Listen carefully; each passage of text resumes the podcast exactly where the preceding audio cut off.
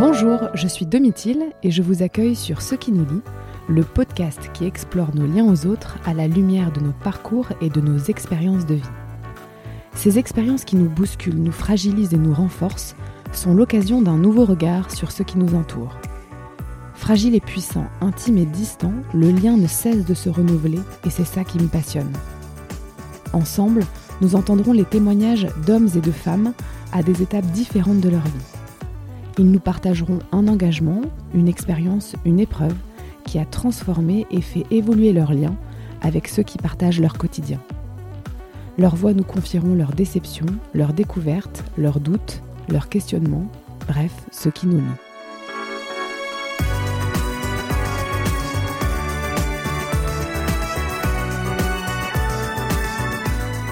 Nous traversons parfois des épreuves extrêmes, radicales, sans appel.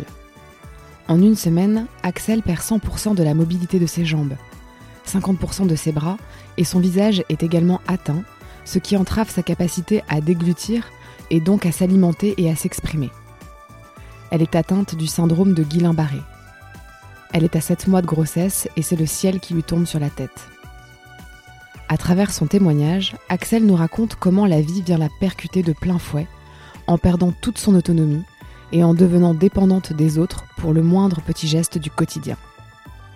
Pourtant, c'est dans ce contexte qu'elle met au monde sa deuxième fille, qu'elle se bat pour garder le lien avec sa fille aînée, qu'elle décide, après avoir touché le fond, de remarcher pour de bon, et ça, personne ne peut le faire à sa place.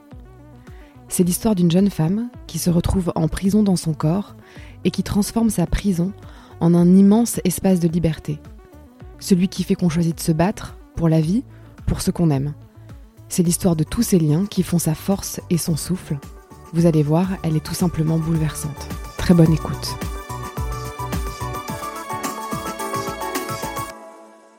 Je m'appelle Axel, j'ai 32 ans, je travaille euh, dans l'hôtellerie en finance. Je suis mariée à Grégoire.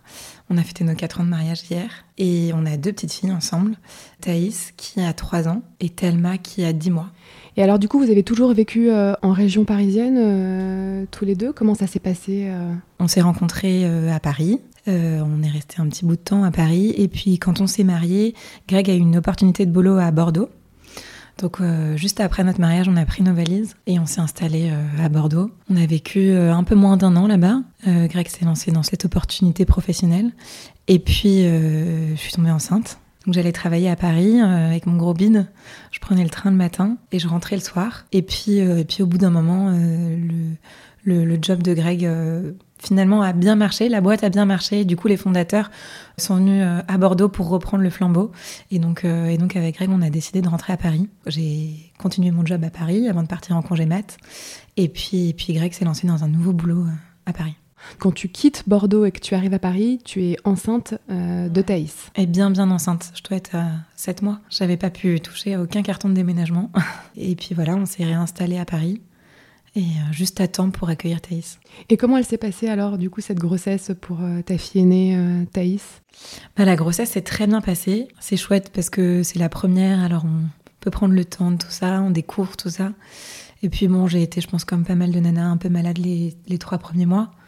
Et après, tout s'est très bien passé, jusqu'à la veille de l'accouchement. Et là, j'ai commencé à avoir des, des douleurs au ventre. Et j'avais l'impression d'avoir de la fièvre. Et donc, j'ai été à la clinique. Euh, ils m'ont dit oui, en effet, euh, vous avez un peu de fièvre. Euh, ils ont surveillé le cœur du bébé. Là, ils ont dit bon bah votre bébé il fait un peu de tachycardie, ce serait bien en fait qu'on déclenche. Et donc du coup, j'ai été déclenchée. Et voilà, alors l'accouchement s'est plutôt globalement bien passé, comme pour un premier. C'est marrant parce que pour la petite histoire, j'ai fait de la fièvre et de la fièvre assez forte, ce qui fait que dès que je me levais, je tombais dans les pommes. Donc j'ai pas pu à l'époque déjà m'occuper de Thaïs sa première semaine de vie. J'ai passé une semaine hospitalisée et sans pouvoir me lever au début jusqu'à ce que ça disparaisse et que je puisse euh, en reprendre, euh, reprendre la main. À l'époque, j'avais déjà trouvé ça très long, une semaine, sans pouvoir euh, donner le bain à mon bébé, l'allaiter, parce qu'évidemment, ils, m'ont mis des grosses doses d'antibiotiques et du coup, ils m'ont dit que je pouvais plus allaiter, donc j'ai arrêté d'allaiter. Donc déjà, ça m'avait impacté cette petite semaine sans l'avoir complètement à moi comme je l'avais imaginé en fait à quel moment euh, vous l'envie du deuxième euh, bébé euh, se pointe? En fait, assez vite. Parce que hum, un petit bébé comme ça, jusqu'à jusqu'à un an, elle était toute mignonne, euh, rigolote, euh, facile en fait. Et elle a fait ses nuits très vite aussi, donc forcément ça nous a aidés. Très vite, je pense qu'on a eu envie du deuxième. Alors après, on s'est dit non, non, deux secondes, il faut aussi garder un minimum d'écart. Faut que ça reste facile à gérer. Faut pas que ce soit trop compliqué. Donc on se disait bon, on va attendre un peu. Et puis, et puis au bout d'un moment, euh, on s'est dit bon, allez là, si on commence maintenant, euh, ça aura à peu près deux ans d'écart. Et donc on s'est lancé. Et alors tu tombes enceinte euh, rapidement pour Thelma? Oui, globalement, assez rapidement. C'est euh, les moyennes classiques. J'ai dû mettre trois mois. Je me souviens, euh, test de grossesse, c'était en janvier. Donc, euh, c'était pour un petit bébé d'octobre. La nouvelle année, les nouveaux projets. janvier, c'est le moment où on fait ses résolutions, tout ça. Donc, ouais, c'était chouette. C'est que du bonheur à ce moment-là.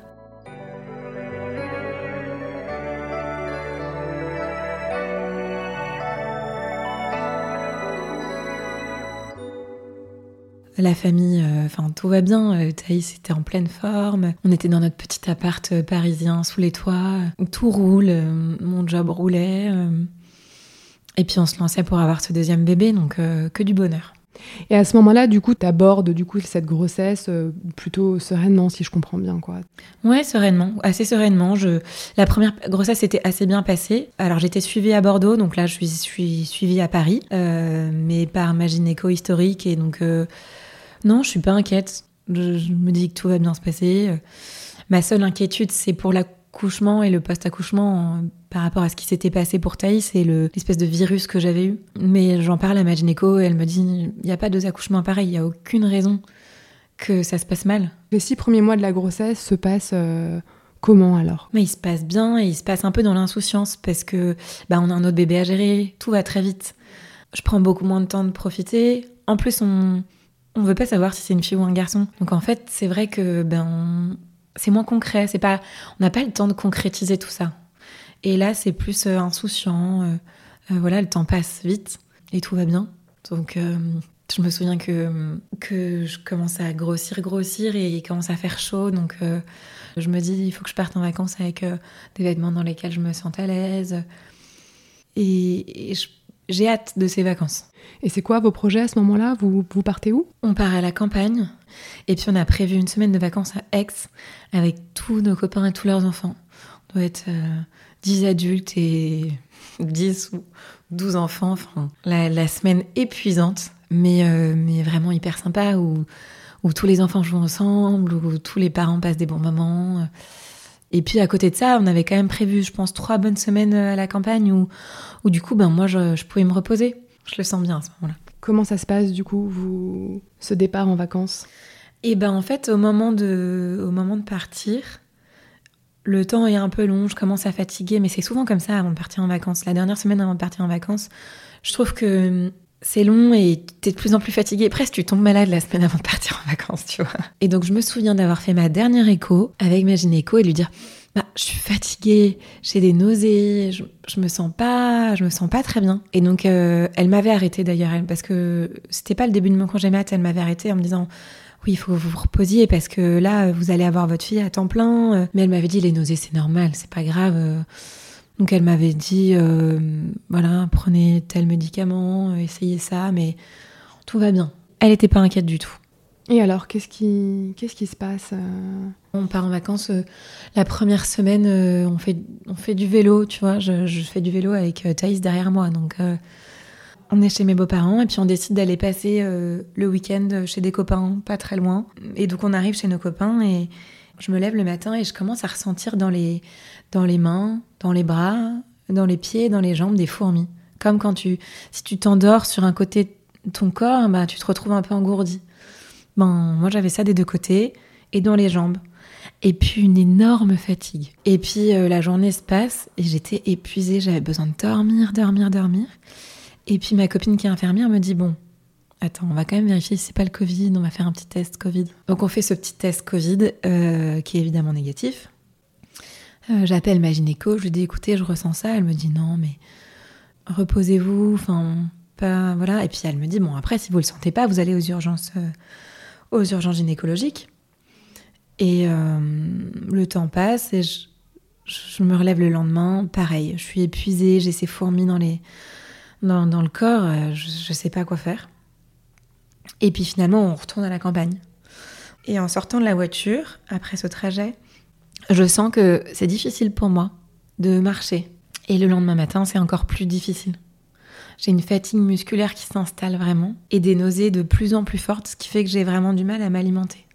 J'ai plus faim du tout, donc je me force mais je mets deux bouchées dans la bouche et puis je peux plus manger. Donc je pense qu'à ce moment-là, euh, je commence déjà à perdre du poids, je pense.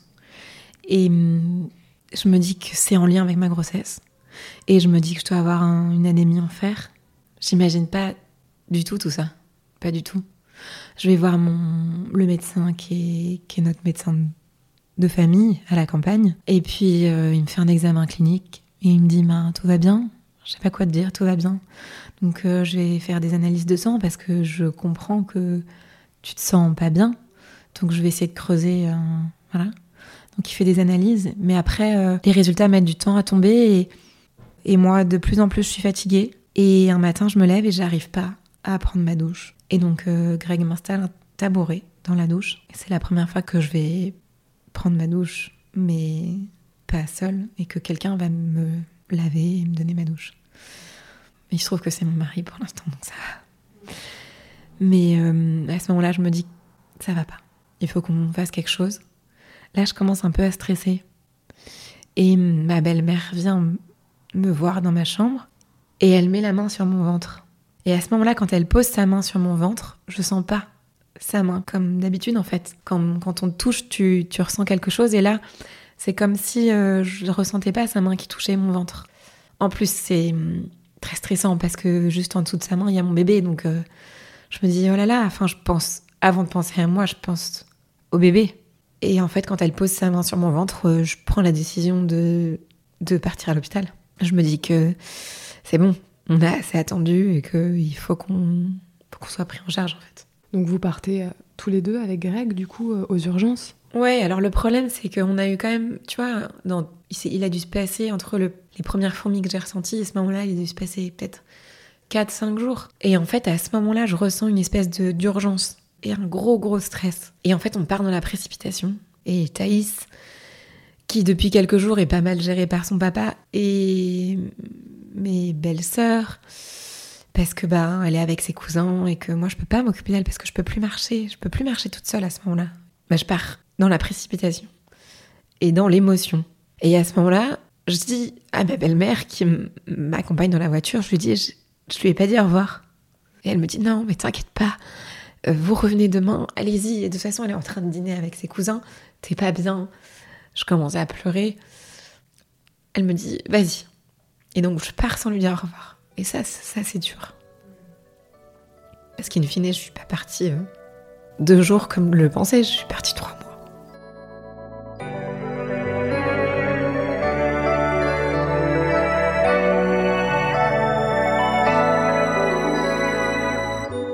Donc en fait, nous, on fonce aux urgences, on se dit, bon, bah, tant qu'à faire de la route, autant aller à Paris.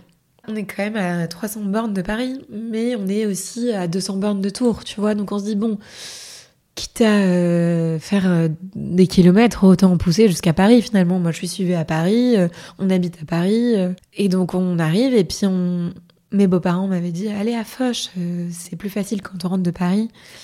Et puis ma belle-sœur avait accouché là-bas. Et donc je me retrouve là-bas et on file, on file aux urgences mater. Parce qu'on se dit c'est un lien avec la grossesse. Et l'avantage c'est qu'on a été très vite reçus. Et très vite dans la nuit, ils nous envoient des neurologues. Très vite ils comprennent qu'en fait il n'y a pas de problème pour ma grossesse. Et qu'en fait c'est neurologique. Et à vous, à ce moment-là, quand on vous envoie des neurologues, qu'est-ce que vous vous dites en fait, Greg et toi? En fait, moi je suis tellement épuisée je suis tellement inquiète que je me dis, mais s'il vous plaît, trouvez ce que j'ai.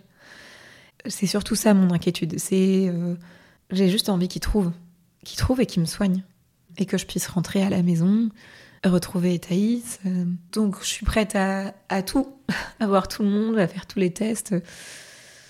Et, euh, et puis à ce moment-là, ils me font faire les tests classiques que je vais faire après pendant quatre mois et j'en fais encore de temps en temps. Donc ils arrivent avec leur petit marteau, puis ils tapotent.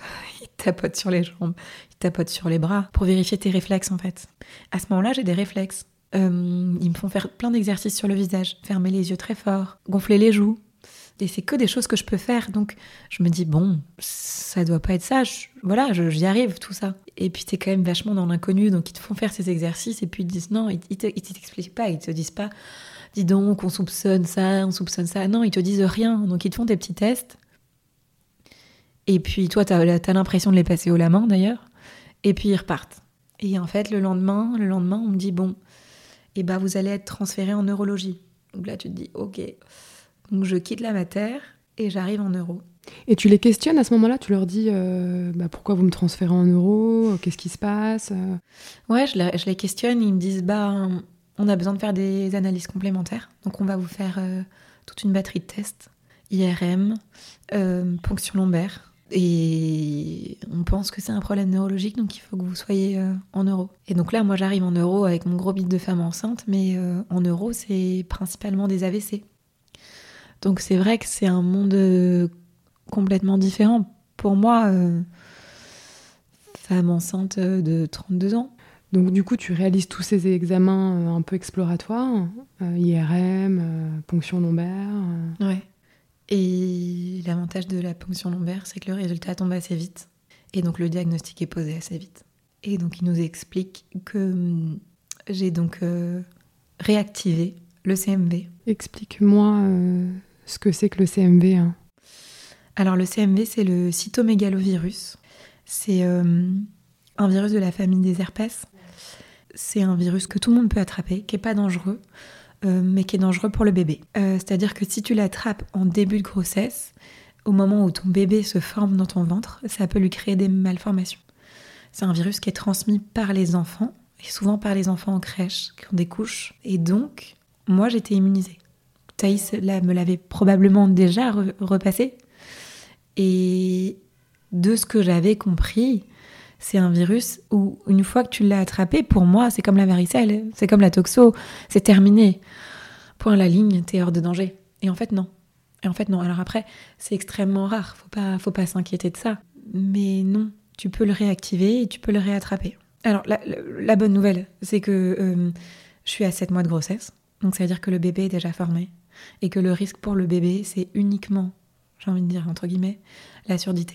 Parce que du coup, quand tu réactives le CMV, ça peut donner euh, les symptômes que tu as en fait. Non, en fait, ça c'était la première partie. Et la deuxième partie, c'est cette réactivation de CMV a déclenché chez vous une réaction type Guillain-Barré. Guillain-Barré, qu'est-ce que c'est? Est-ce que tu peux nous expliquer? En fait, c'est une maladie auto-immune. Et donc, c'est tes globules blancs qui réagissent, surréagissent par rapport à un virus et qui vont devenir complètement fous. Et au lieu de te défendre par rapport à ce virus, ils vont se retourner contre toi, ils vont t'attaquer et ils vont se mettre à grignoter la myéline qui est autour de tes nerfs. Ils peuvent aller jusqu'à grignoter le nerf. Donc on t'explique que tu réactives le CMV et que face à cette réactivation du CMV, ton corps en fait réagit, oui. s'emballe et développe le syndrome de Guillain-Barré. Exactement. Et concrètement, le syndrome de Guillain-Barré, comment ça se manifeste du coup euh Eh ben, le syndrome de Guillain-Barré, c'est ton cerveau qui envoie des messages à ton corps, mais ton corps qui ne peut plus y répondre parce qu'en fait, le message ne passe plus jusqu'au muscle.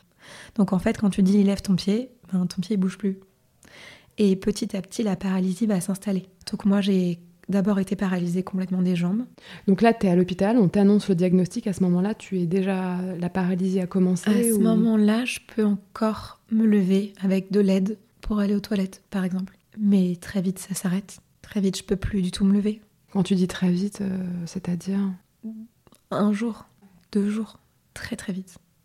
Et ça, tu, tu l'avais, enfin, on te l'avait dit, enfin, le corps médical t'avait prévenu, t'as dit voilà ce qui se passe, voilà ce qui va se passer dans les prochains jours. Oui, en fait, il t'explique. En fait, il y a trois phases dans le syndrome de Guillain-Barré. Tu as euh, cette phase euh, ascendante, qu'ils appellent ascendante, donc c'est-à-dire où tous les symptômes vont, vont continuer à, à grandir. Et puis ensuite, tu as la phase de plateau, qui peut durer assez longtemps. Et ça, il m'inquiétait vachement là-dessus parce qu'ils disent que ça peut durer plusieurs mois. Et ensuite, à la phase de récupération. Et là, qui peut encore durer plusieurs mois. Donc en fait, c'est une maladie qui est longue, mais ce qu'ils te disent aussi, c'est que je suis censée retrouver 100% de mes capacités physiques. Mais euh, à ce moment-là, quand tu vois ton corps se paralyser de plus en plus, tu crois pas. Tu te dis, mais attendez, vous êtes sûr que je vais marcher Parce que là, là, je veux bouger juste mon orteil. En fait, il bouge plus. Plus rien ne bouge. Je suis allongée sur le lit et ils me disent, remontez le genou. Et mon genou, il bouge pas d'un millimètre. Mes jambes sont totalement paralysées.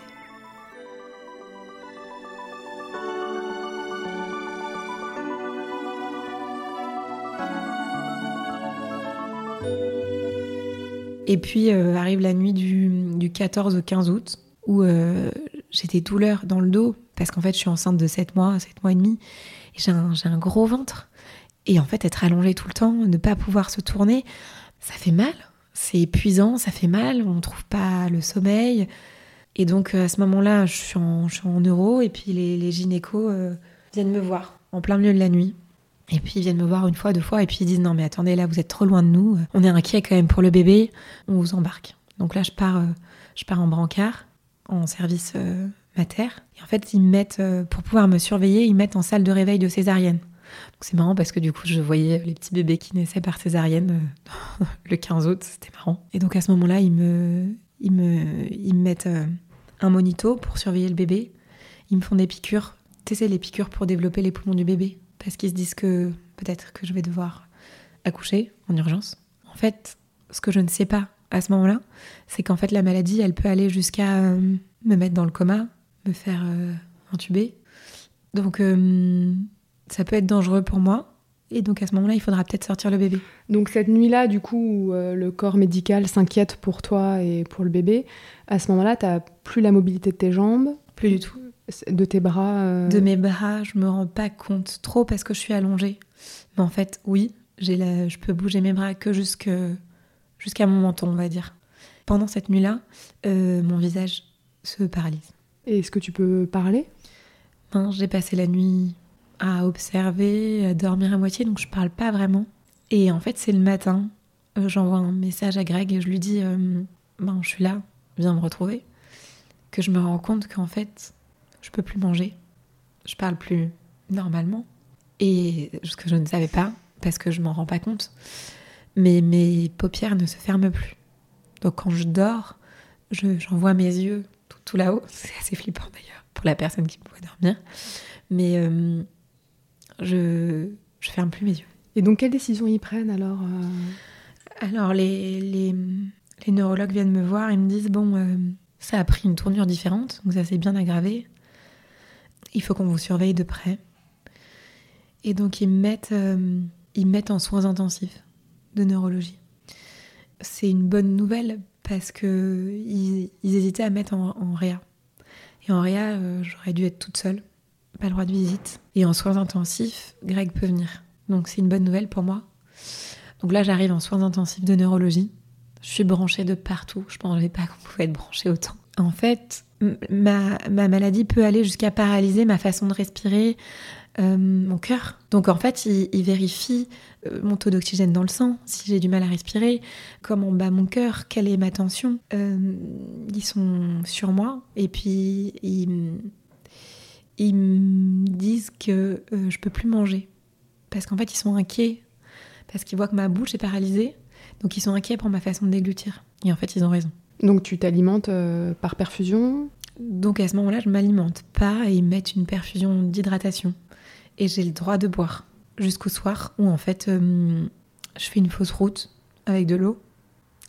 Donc à ce moment-là, euh, j'ai plus le droit de boire. Donc là, j'ai très peur parce qu'en fait, t'es paralysé dans ton lit et je bois une gorgée d'eau qui, ben, qui passe pas normalement en fait. Elle passe pas au bon endroit. Et donc je m'étouffe. Donc là, à ce moment-là, tous les médecins tous les infirmiers se précipitent dans ma chambre. Et, heureusement, ça, ça, se passe. Et, donc ils repartent avec l'eau en me disant c'est terminé. et là, c'est le pic de la maladie. Là, j'ai jamais. Euh, là, ça fait combien de temps du coup, enfin, entre le moment, enfin, entre cette nuit-là et le jour où tu es arrivé aux urgences, euh, ça fait Alors, combien de temps que tu es... On est le 15 août, donc je suis arrivée aux urgences euh, quatre jours avant. Et la maladie s'est déclenchée le 7 août. Donc ça fait une bonne semaine. En une bonne semaine, j'ai atteint euh, le pic, on va dire. Et là, Greg, euh, comment ça se passe avec lui Du coup, il est, il est, il vient te voir tous les jours Comment il s'organise avec, avec Thaïs Donc Thaïs est avec mes beaux-parents, avec ses grands-parents, avec ses cousins. Et Greg, il, est... il me lâche pas d'une semelle. D'accord, donc il est vraiment jour et nuit auprès de toi, autant que c'est possible. En fait, comme je suis arrivée par la mater, on s'est un peu autorisé des visites euh, toute la journée. Et en fait, euh, ils ont été sympas. Enfin, le corps médical a été sympa parce qu'ils nous ont laissé, ils ont laissé Greg venir le matin alors qu'on n'avait pas le droit de visite. Mais j'avais besoin, j'avais besoin de lui vraiment, vraiment. Et donc en fait, il passe ses journées avec moi. Il se lève le matin, il vient me voir, il part quand on le met dehors, il rentre, il dort, il revient. Et donc en fait, lui, il est épuisé aussi, physiquement et psychologiquement, et, et ça va très vite. Et je pense qu'il est très inquiet. Et il faut qu'il soit très solide. Donc, euh, il me le dit pas, mais, mais en fait, avec le temps, euh, ben, physiquement, il, va lâcher. C'est toi qui te dis ça quand tu le vois euh? Non, quelques temps après, il me dit Je vais pas bien. J'ai l'impression d'avoir des fourmis dans les bras, dans les pieds. J'ai très mal au dos. Je me sens pas bien. Et je lui dis Mais attends, c'est super dur pour toi prendre la distance avec tout ça. Et donc je lui dis bah écoute, rentre, va voir Thaïs, ça va te faire du bien. On va te faire chouchouter par tes parents. Et vas-y, rentre. Là, ça fait peut-être deux semaines complètes que je suis hospitalisée. Tu peux lui parler? Oui, je peux lui parler. Devant lui, je me permets des choses que je pourrais pas faire devant d'autres. Parce qu'au bout d'un moment, il me repermet de m'alimenter, sauf que je m'alimente avec du liquide. Quand on se nourrit, et euh, eh ben notre bouche, elle mâche, elle s'ouvre, elle se ferme. Moi, ma bouche, elle se elle s'ouvre, elle se ferme, mais pas bien. Et j'en mets partout. Donc j'ai un bavard qui m'arrive jusqu'au genou. j'ai l'impression d'avoir euh, d'avoir 90 ans, plus de dents. Et il y a que devant lui que, que je peux faire ça. Et il t'aide alors, du coup, comment il se positionne vis-à-vis de toi euh, dans cette chambre euh? Bah, il est là tout le temps. Il me regarde dormir. Moi, je suis épuisée. Notamment, j'arrive pas à dormir la nuit. Parce que, comme je suis complètement paralysée, je peux pas me tourner. Quand on est enceinte de 7 mois et demi et qu'on a un gros ventre, on passe la nuit à se tourner, on est avec son coussin de grossesse, on essaye de se caler dans un sens, caler dans l'autre. Déjà, c'est difficile. et là, euh, il fait très chaud, il n'y a pas la clim, et je peux pas me tourner. Moi, je suis coincée sur le dos avec un bébé qui m'écrase le corps. Et si je veux me tourner, il faut que je sonne. Donc je dors très très très mal. Donc la journée, je dors, il me regarde dormir, il me soutient, il donne des nouvelles parce que ben, je peux pas parler au téléphone parce que j'ai du mal à parler, que j'ai pas la même voix, parce que aussi euh, j'ai du mal à envoyer des textos, parce que j'ai plus cette fluidité dans les mains. Et en plus, comme mes yeux ne se ferment plus, on met de la crème dans les yeux. Donc euh, je vois plus très bien. Donc tout ça fait que ben c'est aussi Greg qui donne vachement de nouvelles. Et ta famille, euh, elle est où à ce moment-là? Ah c'est les vacances, c'est le plein mois d'août, donc ils sont tous en vacances. Mais je pense que quand ils comprennent vraiment l'ampleur, bah, ils rentrent. Ils rentrent. Donc, euh, moi, j'ai plus ma maman, mais mon papa et mes sœurs, et ma grande sœur surtout, mon papa et ma grande sœur rentrent. Et ça tombe bien parce qu'en fait, c'est pile le moment où Greg euh, vacille et où je lui dis, ben, va voir Thaïs parce que là, il faut que tu, faut que tu reprennes des forces. Donc, ils viennent prendre le, relais auprès de toi, quoi. Exactement. Et à ce moment-là, euh, T'as envie qu'on vienne te voir? Ah non, non, parce que physiquement, euh, je change beaucoup physiquement.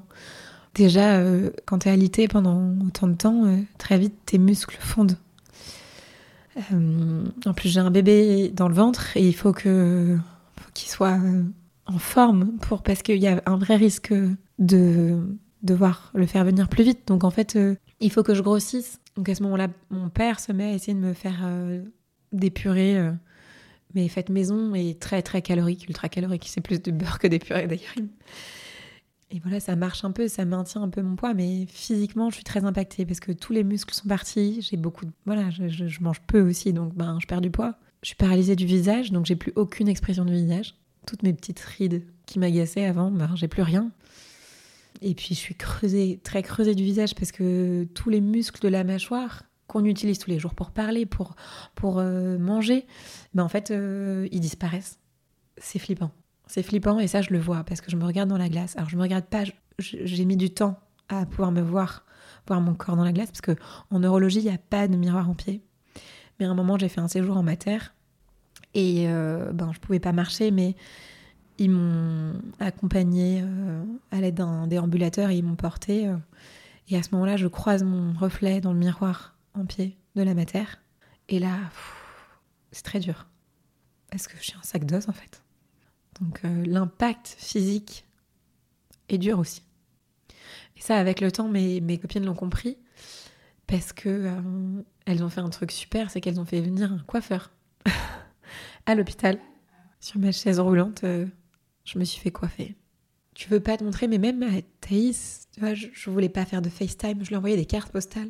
Parce que j'ai plus la même voix, parce que je peux plus parler exactement pareil, il y a des mots que je peux plus dire. Papa, maman, c'est des mots que j'utilise avec elle, mais en fait, quand tu les prononces, tes deux lèvres se touchent. Et moi, je peux plus les dire parce que mes lèvres se touchent plus. Et du coup, Thaïs, euh, j'ai pas envie qu'elle me voie comme ça. J'ai envie de... je, je me dis, je vais attendre, je vais attendre. Parce que je veux pas qu'elle me voie avec ce visage paralysé. Je veux pas qu'elle me voie. Je veux pas, je veux pas lui parler comme ça. Je veux pas qu'elle me reconnaisse pas.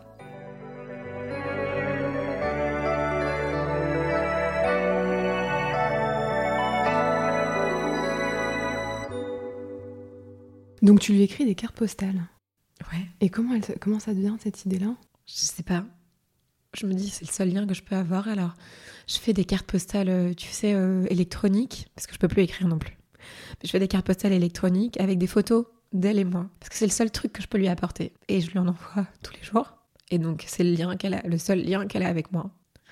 Jusqu'à ce que finalement, je me rende compte que, bah, en fait, euh, ben, on, arrive à la rentrée et que la vie va reprendre son cours pour Thaïs et que pour moi, rien n'a changé. Et donc, je me dis, bah, en fait, bah là, ça va être mon quotidien, en fait. Ce visage paralysé, ce fauteuil roulant, ça va être ma vie pour l'instant. Donc, euh, je, suis obli- enfin, je vais voir ma fille, évidemment, je vais voir ma fille. Parce que du coup, tu la vois pas pendant combien de temps, Thaïs? Trois semaines.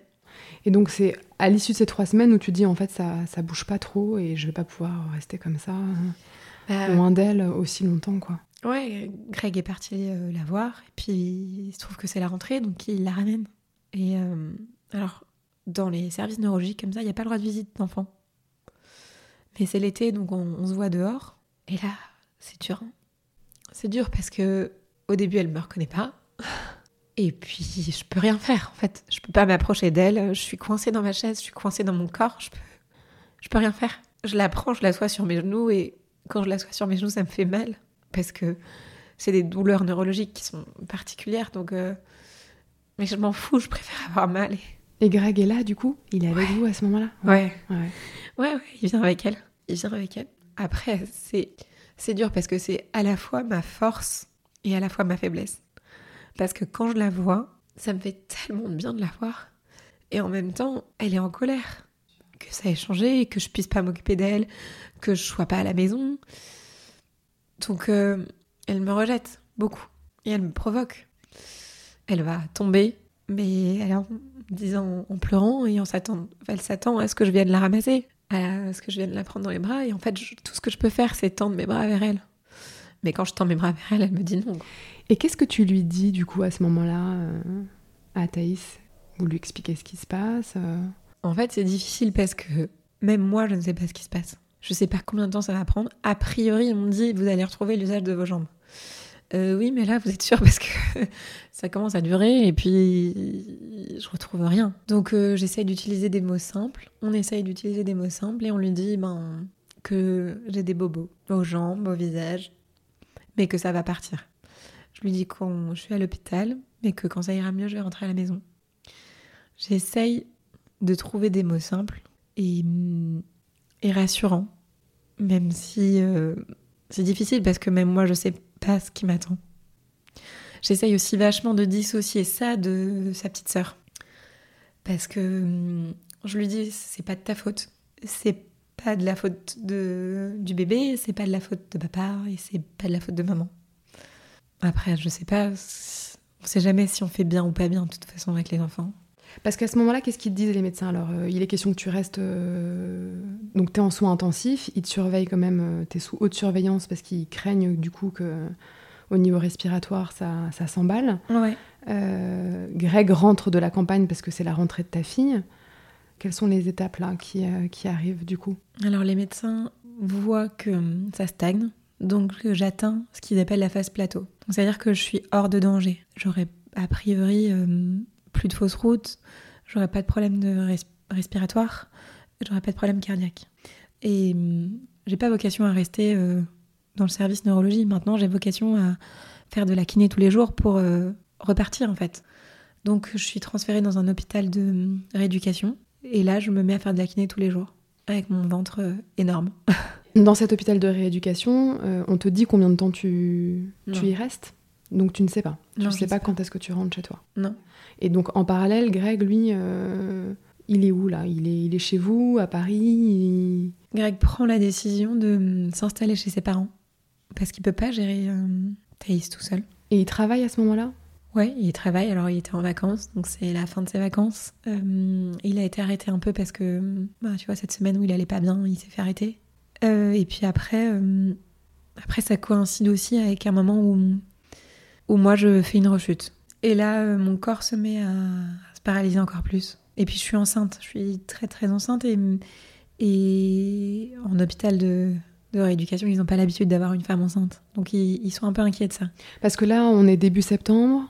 Là, on est début septembre. Et ton terme est pour euh, Le 10 octobre ou le 15 octobre. Donc tu rechutes, ils te retransfèrent en euros du coup? Alors oui, à ce moment-là, c'est un soir où j'ai très très mal au dos. En fait, j'ai mal au dos parce que, parce que je suis enceinte et que je suis paralysée. Mais en fait, ils associent ça à des contractions. Je leur dis non, c'est pas des contractions. Mais ils sont inquiets. Donc ils m'envoient en, en ambulance euh, à Foch. Et là, j'en profite. Je dis, ben, allez chercher mon neurologue. Et donc mon neurologue arrive, m'examine et me dit oui, vous faites une rechute. Donc je vous réhospitalise, je vous refais un traitement. Derrière, on va se coordonner avec, euh, avec les gynécologues, on va, on va vous faire accoucher parce qu'il il y a une possibilité pour que vous puissiez récupérer plus vite si vous êtes plus enceinte. C'est un accouchement, ça peut pas être par voix basse Au début, il voulait m'accoucher voix basse. Mais en fait, c'est pas comme je suis paralysée, c'est plus de l'ordre de l'extraction. Euh, donc c'est quelque chose qui peut durer deux jours avec euh, de l'ocytocine, des tampons et puis euh, des outils pour aller chercher le bébé. Sauf que moi, je suis épuisée, je ne dors plus. Ça fait un mois que je ne dors plus la nuit. Je, suis l'ombre de moi-même. Donc euh, je finis par leur dire en fait, c'est pas possible. Je vais pas passer deux jours avec des, des contractions, c'est pas possible. Et donc ils prennent la décision de me faire une césarienne. Et donc quand on voit que le bébé est à 2,5 kg, on s'organise pour que ce soit un lundi. pour moi, chaque jour est important à ce moment-là. Donc, euh, il l'estimait un samedi ou un vendredi. Je lui ai dit, ah, s'il vous plaît, faites, le le vendredi. Non, parce qu'il va y avoir le week-end, il faut que tous les médecins soient là, etc. Donc, c'est dur, mais je me dis, allez, je vais attendre encore un peu. Et donc, euh, le lundi matin, 9h, je pars en césarienne.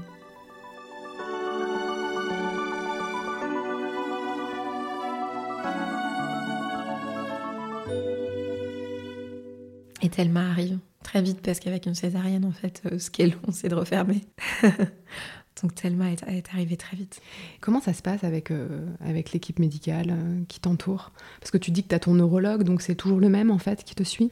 Non, en plus c'est l'été, donc en fait il, tourne aussi. Mais finalement, il y, y, a pas mal de neurologues qui connaissent mon cas. En fait, je suis un cas assez rare. Parce que être enceinte avec le syndrome de Guillain-Barré, c'est arrivé à 10 femmes en France depuis toujours. Donc c'est assez rare. Et donc en fait, euh, à l'hôpital, euh, je suis un peu euh, le cas curieux, on va dire. Et je suis particulièrement chouchoutée par les gynécologues, par tout le service de mater. Et ça fait du bien. Parce qu'il y a aussi cette question, en fait, quand même, de l'intimité, quoi. Où finalement, tu peux plus rien faire par toi-même. Donc tu dois sans cesse avoir recours à eux bah, pour euh, te mobiliser dans ton lit, euh, j'imagine pour les soins, pour ta toilette. Euh. Pour tout. Quand je suis arrivée en hôpital de rééducation, il a même été question que je me nourrisse dans une salle commune parce qu'ils avaient peur que je m'étouffe. Donc tu n'as plus aucune intimité, tu n'as plus la maîtrise de ton corps. Je me souviens très bien d'une scène où je suis sur mon fauteuil roulant et j'essaye par la force de mes bras, le peu de force qui me reste, de faire rouler mon fauteuil pour sortir de cette salle commune parce que je ne veux pas je veux pas déjeuner avec tout le monde. Je sais de quoi je suis capable. Et je sais que je suis capable de me nourrir toute seule. Et donc j'essaye de reculer et les infirmières me maintiennent. En fait, tu n'as plus aucune liberté pour prendre ta douche, pour aller aux toilettes, tu es obligé de sonner tout le temps, tout le temps. Euh, de mon corps de femme enceinte, nue, tout le monde l'a vu. Et ce jour, elles te maintiennent dans ton fauteuil, euh, ça va te mettre dans une colère. Euh. Ah, j'ai une crise. Je fais une crise et heureusement, Greg est arrivé à ce moment-là, mais encore une fois, il avait bypassé les horaires de vide parce qu'il n'avait pas le droit d'être là.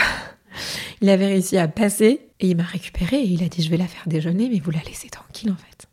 Parce que je suis dans un hôpital de rééducation et c'est souvent des rééducations post-AVC. Et en fait, les, voilà, c'est pas de leur faute, mais ils font face à des, gens qui ont des problèmes aussi mentaux. Mais moi, moi, j'ai aucun problème dans ma tête.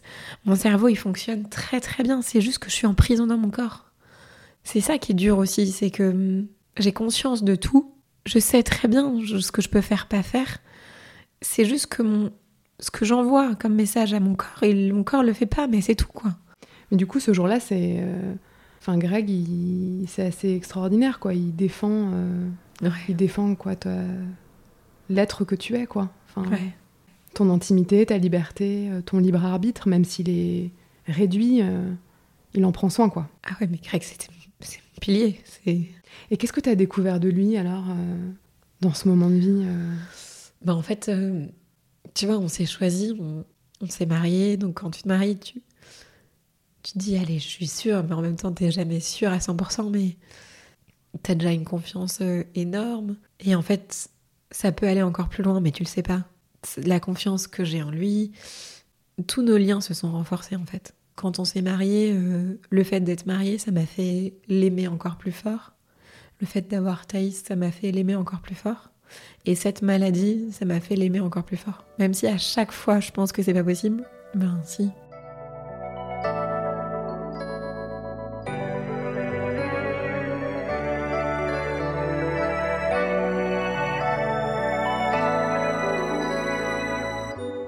Thelma arrive dans vos vies. Ouais, ça c'est la parenthèse euh, enchantée. Donc à ce moment-là, t'es es où en fait? Parce que donc t'es dans un contexte de rechute, donc t'es dans un service spécial du coup euh? Non, alors ils m'ont donné le traitement juste avant la césarienne.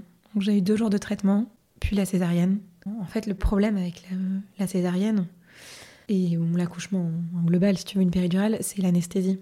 En fait, euh, ils étaient assez inquiets de l'arracher anesthésie pour moi. Ce qui fait qu'ils m'ont sous-dosé d'ailleurs. Donc j'ai eu un mal de chien. Et après ça, ils m'ont mis en salle de réveil post-opératoire. Et en temps normal, quand tu te fais opérer, tu passes quelques heures et puis tu repars. Là, euh, j'y ai passé euh, toute une nuit en observation euh, et j'ai pu récupérer Thelma que le lendemain, une fois que j'avais réussi à passer cette nuit sans encombre. Et donc le lendemain, je suis retournée en mater et ils ont été adorables parce qu'ils nous ont installés dans une chambre kangourou. C'est une chambre qui est pour les les petits bébés qui sont en néonate. Et en fait, c'est une chambre qui est directement liée à la néonate. Ce qui fait que euh, tu as quelqu'un qui peut rentrer par ta chambre, mais pas par l'extérieur, tu vois. Tu as deux entrées dans ta chambre. Tu as un accès direct à la néonate et l'autre porte qui est en fait la porte euh, par laquelle passent les médecins, les infirmiers, euh, les visites, etc. Et donc, ils nous ont installés là, comme ça. Ils pouvaient s'occuper de Thelma parce que moi, je suis paralysée toujours, 100%. Et donc, je ne peux pas prendre Thelma quand elle pleure. Euh, je peux pas me lever, je peux pas, je peux pas lui donner son bain, je peux pas. Il faut qu'on me la mette dans les bras et je peux lui donner un biberon. Donc ils font tout euh, dans ta chambre, euh, sous ton regard, quoi. Ils font sous mon regard et surtout ils mettent tout en place pour que je puisse être le plus près d'elle possible et le plus près de tous les soins que je peux pas faire. Je me souviens d'une fois où ils lui ont donné le bain dans ma chambre en remplissant une baignoire qu'ils ont mis sur un lit à roulettes ils ont, ils ont donné le bain à Thelma devant moi alors que j'étais allongée dans mon lit. Et après, il fallait repartir avec la baignoire pleine. Ils ont, ils ont renversé la baignoire dans la chambre. Mais euh, ouais, ils ont, ils ont tout fait pour que je puisse garder un lien proche avec Thelma. Là, on peut dire vraiment que j'ai été chouchoutée. Parce que des mamans euh, paralysées, ils en ont, ils ont jamais. Et ils ont vraiment, vraiment pris soin de moi. Et donc à ce moment-là, Thaïs, elle, peut venir te voir euh, Quand est-ce qu'elle rencontre euh, sa petite sœur? Exceptionnellement, il, Thaïs a pu venir. Donc elle rencontre euh, Thelma à l'hôpital. Heureusement, parce que j'ai quand même passé 10 jours à l'hôpital avec Thelma. Donc, donc elle vient dans la chambre. Elle vient voir sa petite sœur. Et c'est trop mignon. Le, la rencontre des deux, c'est très très mignon. C'est émouvant. Un grec qui orchestre tout, qui a Thaïs dans un bras et Thelma dans l'autre. et Thaïs qui a une tétine et Thelma qui se met un peu à pleurer. Alors elle dit Tétine, tétine. Elle prend une tétine qui traîne et lui enfonce dans la bouche. Et Greg, du coup, euh, à ce moment-là, il est toujours euh, chez ses parents Ouais. Parce que tu nous disais tout à l'heure que du coup qu'il avait pris la décision de s'installer euh, Ouais. Dans sa famille pour, euh, pour avoir du relais, pour avoir... euh, Il est toujours chez- ses parents et puis il commence à installer toute notre vie à côté de chez ses parents. Parce que hum, Thaïs, qui était à la crèche dans Paris, au début il faisait les allers-retours, mais il passait plus d'une heure dans sa voiture pour aller la chercher et l'emmener. Donc hum, elle va elle est transférée, hum, Thaïs va être transférée en crèche à Rueil. Euh, et donc toi, il est question que tu, que tu rentres du coup à un moment Ouais. donné. Ouais, donc cette rechute se restabilise du coup? Tu retrouves un, un plateau. euh, Ouais. Et les questions que je rentre. Et je rentre. Je rentre chez mes beaux-parents, en fauteuil roulant. Thelma est née le 13 septembre, on doit être le 20 septembre. Ça fait combien de temps que tu es euh, hospitalisé Et ben ça va faire deux mois. Alors tu rentres, t'as rien récupéré, t'es toujours au- aussi paralysé. Il est question que tu fasses de la rééducation du coup? Oui, mais en fait, je ne veux pas retourner en hospitalisation complète. Donc je leur dis, je ferai de, soit de, de l'hôpital de jour, soit de la kiné à la maison, mais je ne veux pas retourner à l'hôpital alors que je serai séparée de mon bébé. Ce que je veux pas, c'est quitter Thelma. Thelma qui vient de sortir de mon ventre, en fait. Thelma qui, ouais, elle vient de naître. Donc ils acceptent, hein. donc tu, tu rentres. euh, Ils n'ont pas le choix, je leur laisse pas le choix. Mais ils, ils sont Ils sont pas pour. ils sont pas pour. Ils veulent que je retourne à la- en hôpital. Tu rentres euh, pas chez vous, mais en fait euh, chez ta chez ta belle famille. Ouais, avec toute une orga pour, euh, pour s'occuper de Thelma et pour s'occuper de moi. Et c'est quoi alors cet organe concrètement? J'ai euh, une infirmière qui vient, ou une aide- une aide-soignante qui vient me faire mes soins le matin, et euh, une infirmière qui vient me faire mes piqûres. Et, et pour Thelma, on a nos copains, tous nos copains qui se sont cotisés pour une énorme cagnotte parce qu'ils voulaient nous aider et qu'ils savaient pas comment nous aider et qu'en fait ils ont trouvé le meilleur moyen de nous aider. Et du coup, ils ont monté une cagnotte et ils ont lancé euh, une orga de nounou de nuit pour Thelma. Ce qui fait que hum, Greg a pu dormir pendant deux mois après la naissance de Thelma. Et en fait, euh, heureusement, parce que personne n'aurait tenu sinon. Personne n'aurait tenu parce qu'en fait, euh, je suis pas restée à la maison. Moi, je suis restée deux jours. Et au bout de deux jours, j'ai été réhospitalisée parce que en fait, euh, donc j'ai une césarienne et j'avais un hématome de paroi. Et les gynécologues, euh, au vu de tout ce que j'avais traversé, disaient non mais on va pas commencer à essayer de récupérer l'hématome, on va la laisser, il va partir. Voilà, vous avez déjà vécu trop de choses, on va pas vous embêter. Et en fait, euh, l'hématome est devenu tellement énorme et il s'est ouvert un jour sous la douche à la maison. Euh, alors que Thaïs pleurait et Thelma pleurait. Et donc du coup, euh, je suis repartie en consultation pansement à Foch. Et euh, avec du gaz hilarant, ils ont essayé de l'évacuer. Et en fait, il était trop gros. Et donc mon gynécologue m'a dit, euh, ben, je suis obligée de vous réopérer. Et donc le lendemain matin, j'ai été réhospitalisée pour une opération. Donc euh, rebelote, rachianesthésie. Et sauf que hum, quand je me suis réveillée de l'opération, eh ben mes jambes ne marchaient plus du tout, du tout.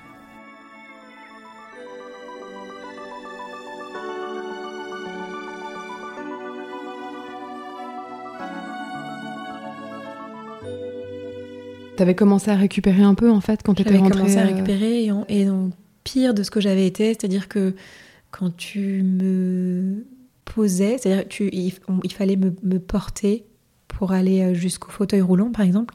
Quand euh, j'ai fait cette rechute, je ne pouvais plus faire ça. Je suis devenue un poids mort. Euh, je me rends compte qu'en fait, c'est pire qu'avant. Donc je j'en parle à mes neurologues qui à ce moment-là me croient pas. Ils se disent que c'est pas possible. C'est pas possible. En fait, le syndrome de Guillain-Barré, ça arrive une fois et c'est terminé. Et là, moi, on me parlait d'une deuxième rechute. Et c'est pas possible ou alors c'est chronique. C'est-à-dire que ça peut être une maladie à vie où, tu as besoin d'être euh, euh, soigné. Donc euh, le traitement, ça s'appelle des immunoglobulines. C'est simple, hein, c'est un don humain de globules blancs. Et donc on remplace des globules blancs défectueux par des globules blancs en bonne santé qui vont pas se mettre à, à, s'attaquer à toi. Et donc en fait, tu as des gens qui ont cette maladie de façon chronique et qui ont besoin de d'immunoglobulines euh, tous les mois, tous les six mois, tous les trois mois.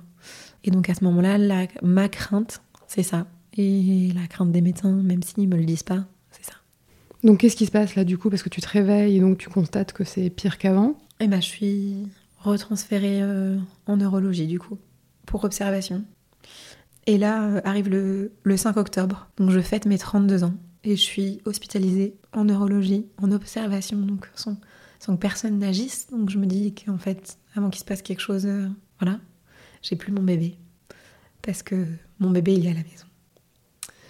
Mes deux filles sont à la maison, mais celui qui vient de sortir de mon ventre, ben, je l'ai plus. On me l'a arraché de mon ventre, on me l'a arraché de mes bras. Même en prison, on a le droit d'avoir son bébé avec soi. Donc c'est très dur pour moi.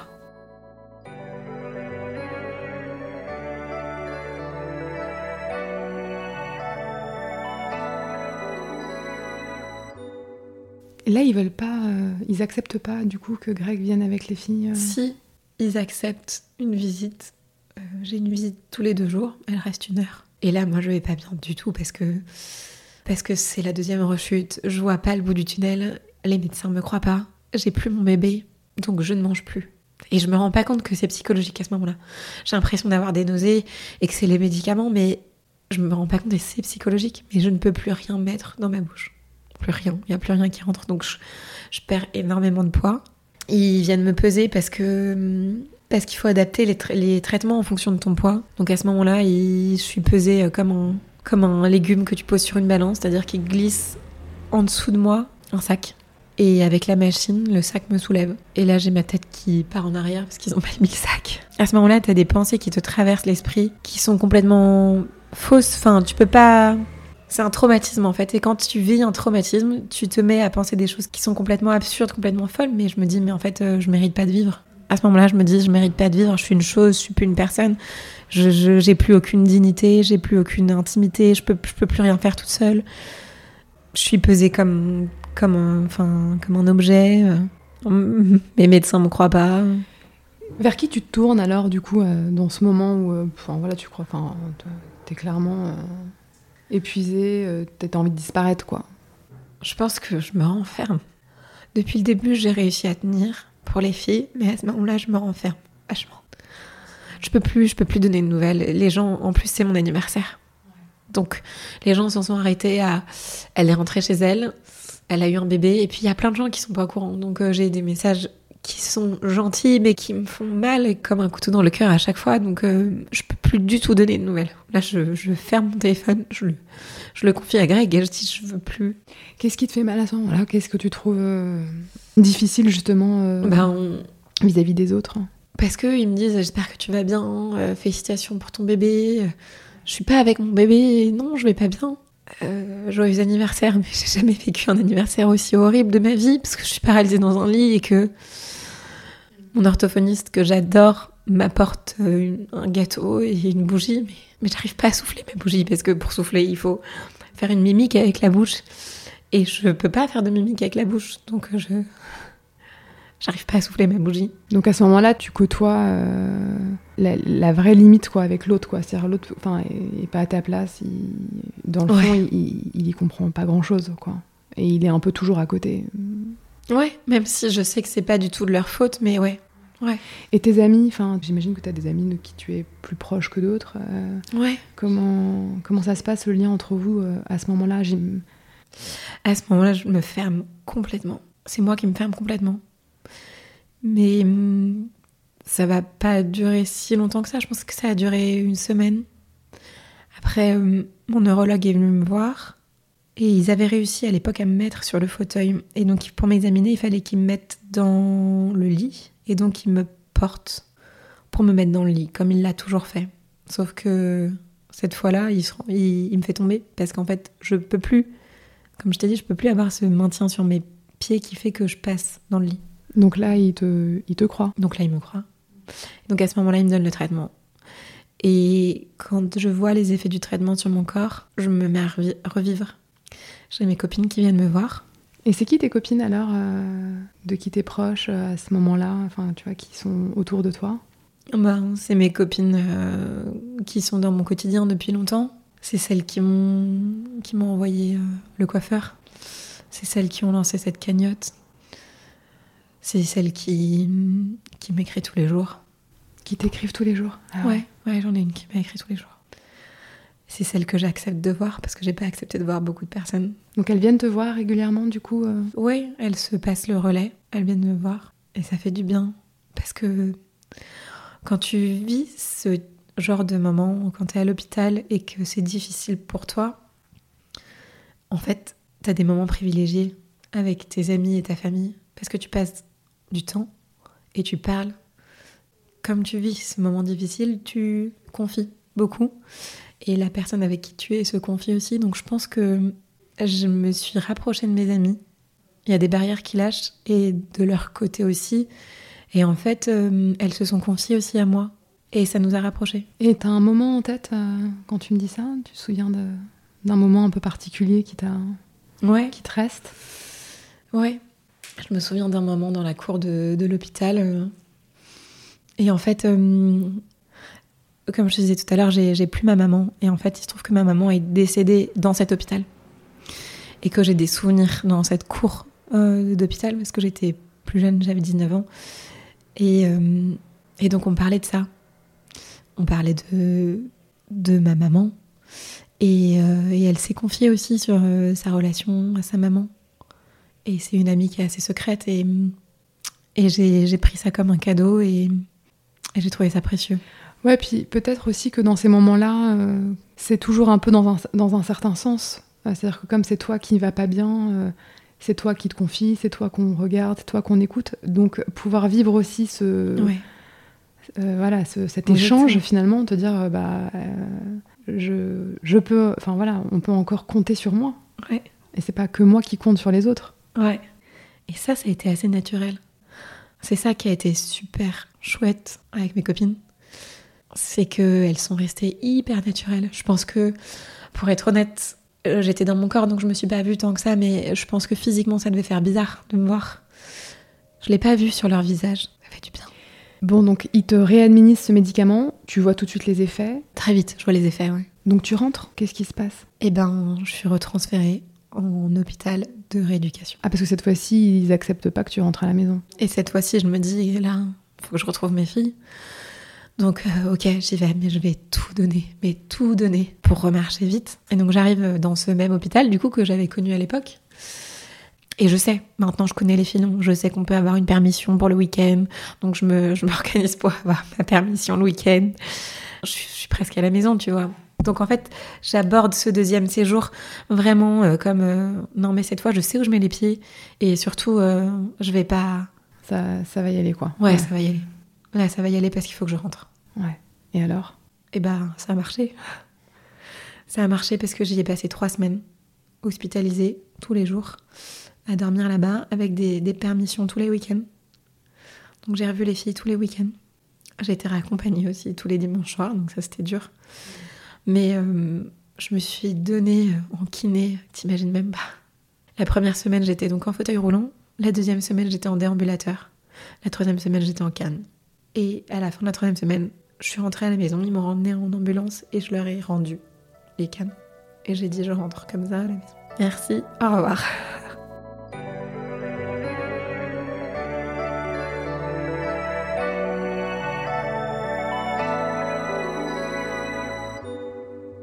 Fait, à ce moment-là, j'ai été rappelée à Foch pour une ponction lombaire parce qu'ils avaient toujours cette inquiétude que la maladie soit chronique. Et quand je suis revenue, je suis revenue en marchant. Et j'ai croisé mon neurologue dans le couloir et il m'a pas regardé, il m'a pas reconnu. Et j'ai baissé mon masque et je lui ai dit bonjour docteur et il a halluciné. Il a fait venir tous les neurologues de l'étage et ils m'ont fait marcher dans le couloir. Et en fait, il s'attendait pas du tout à me voir debout en fait. Ce qui t'a tenu pendant ces trois semaines, c'est vraiment. Euh, c'est tes filles, quoi. Ouais. En fait, c'était, il fallait que ça se termine. Greg allait fêter son anniversaire et il y a une de ses copines qui est venue me voir en me disant je voudrais lui organiser un anniversaire surprise. Peut-être que c'était la première semaine, donc j'étais en fauteuil roulant, mais je me souviens, il y a tout un truc de kiné à l'extérieur, donc j'essayais de marcher sans mon déambulateur. C'était à la fois ridicule et à la fois mignon. Et je lui disais, mais ok, organise cet anniversaire et tu verras, je vais marcher pour son anniversaire. Et très gentiment, elle me disait, mais oui, bien sûr, tu vas marcher. Et en fait, j'ai appris après qu'elle était rentrée chez elle et qu'elle avait dit à son mec, non, mais elle marchera jamais. Et en fait, si, je marchais pour l'anniversaire de Greg. Et donc, quand t'es rentrée, euh, t'es rentrée donc euh, dans, dans ta belle famille enfin, Ouais. Vous avez gardé ce, cet agencement euh, combien de temps du coup? Ah, écoute, euh, là, c'est très récent, l'emménagement ici. Donc, euh, je- je- Greg a vécu neuf mois chez ses parents avec les filles et moi six mois, du coup. Parce que après ma sortie d'hôpital, j'ai continué un mois d'hôpital de jour. Quand tu dis hôpital de jour, ça veut dire que tous les jours tu te rends là-bas pour Oui. faire des exercices de kiné. Oui. euh, voilà. Et donc tout ne cessait d'évoluer euh, dans le bon sens. Oui. Ouais, ok. Oui, oui. Et au bout d'un mois, ils t'ont dit euh, C'est terminé. C'est terminé, vous avez tout récupéré. Ouais. Ouais.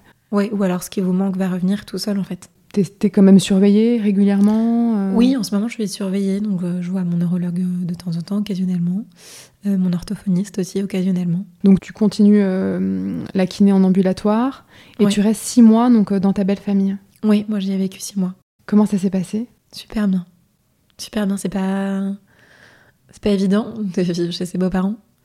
Mais en fait, euh, ma belle-mère s'est positionnée pour moi comme une maman. Et en fait, j'en avais besoin. C'est une femme qui est douce, bienveillante et généreuse. Et elle a tout de suite trouvé le bon dosage. Elle s'est énormément occupée de Thelma, puisque euh, quand Thelma a, eu 15 jours et qu'on l'a retirée, c'est elle qui s'en est occupée à temps plein, jusqu'à ce que je sorte de l'hôpital euh, un mois et demi après. Donc, euh, elle a noué des liens extrêmement forts avec Thelma, ce qui me touche particulièrement, parce que n'ayant pas ma maman, euh, c'est très important pour moi qu'elle soit proche de leur grand-mère. Et puis, avec moi, elle a, elle a été parfaite. Et je sais, et j'avais un peu. euh, je m'étais rendu compte un peu de ça avant, c'est que je- j'essayais de mettre des limites dans ma relation avec euh, ma belle-mère, parce que j'avais peur de trop m'attacher à elle. Et en fait, bah, je me suis attachée à elle, évidemment, mais pas comme une belle-mère.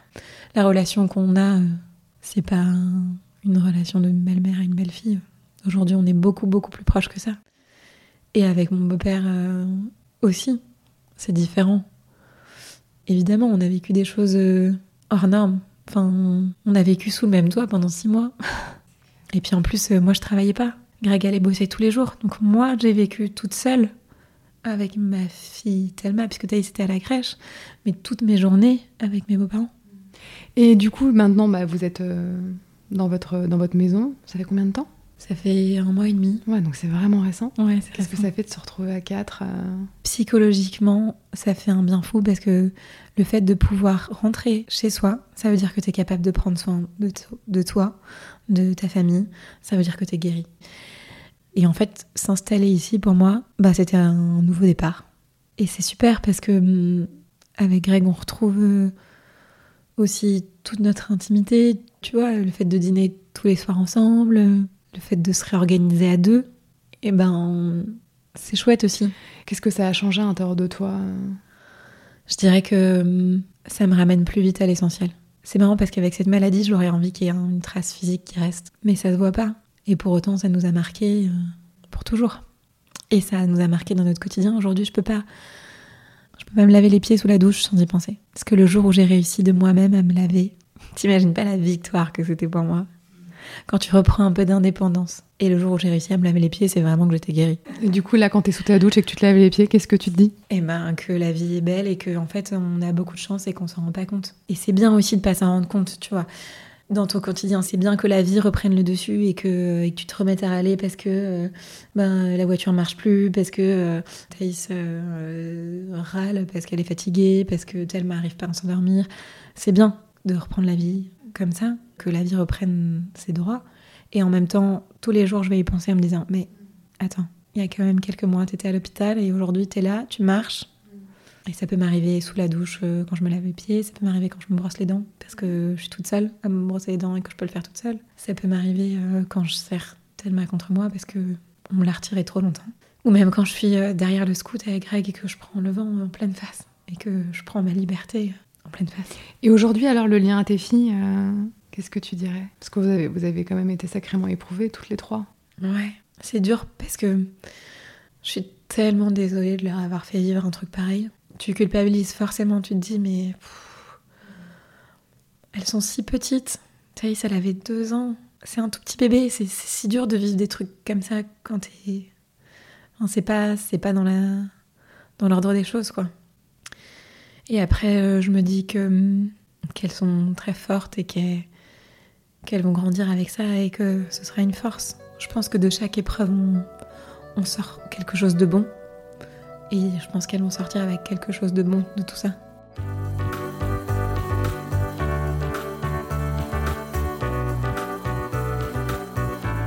Le montage de cet épisode a été réalisé avec l'aide de Lola Sotioye. La musique a été composée par Thomas Laverne. Je suis Domitil Tassin et vous écoutez Ce qui nous lie, le podcast qui raconte l'évolution de nos liens au gré de nos parcours de vie. Pour soutenir Ce qui nous lie, n'hésitez pas à vous y abonner, lui mettre 5 étoiles ainsi qu'un commentaire. C'est vraiment ce qui m'aide le plus. Je vous retrouve tous les 15 jours pour un nouvel épisode.